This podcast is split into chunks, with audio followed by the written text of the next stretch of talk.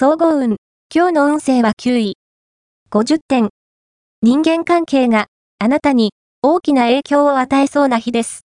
単なる知人がプライベートで重要な存在になるかもしれません。これと思う人には相談や悩みを打ち明けるなどしてあなたの方から接近を図るといいでしょう。考え方や世界観が変わりそうです。ラッキーポイント。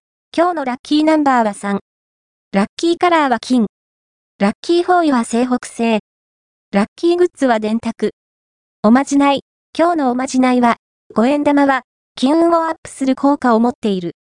まず、自分の生まれた年の五円玉を用意しよう。それを、布などできれいに磨いて、赤と白の糸を、五円玉の穴に結んで、お財布の中に入れておこう。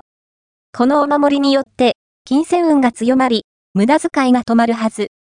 恋愛運。今日の恋愛運は恋愛運は上昇傾向。身近な人から異性を紹介するという話が来るかもしれません。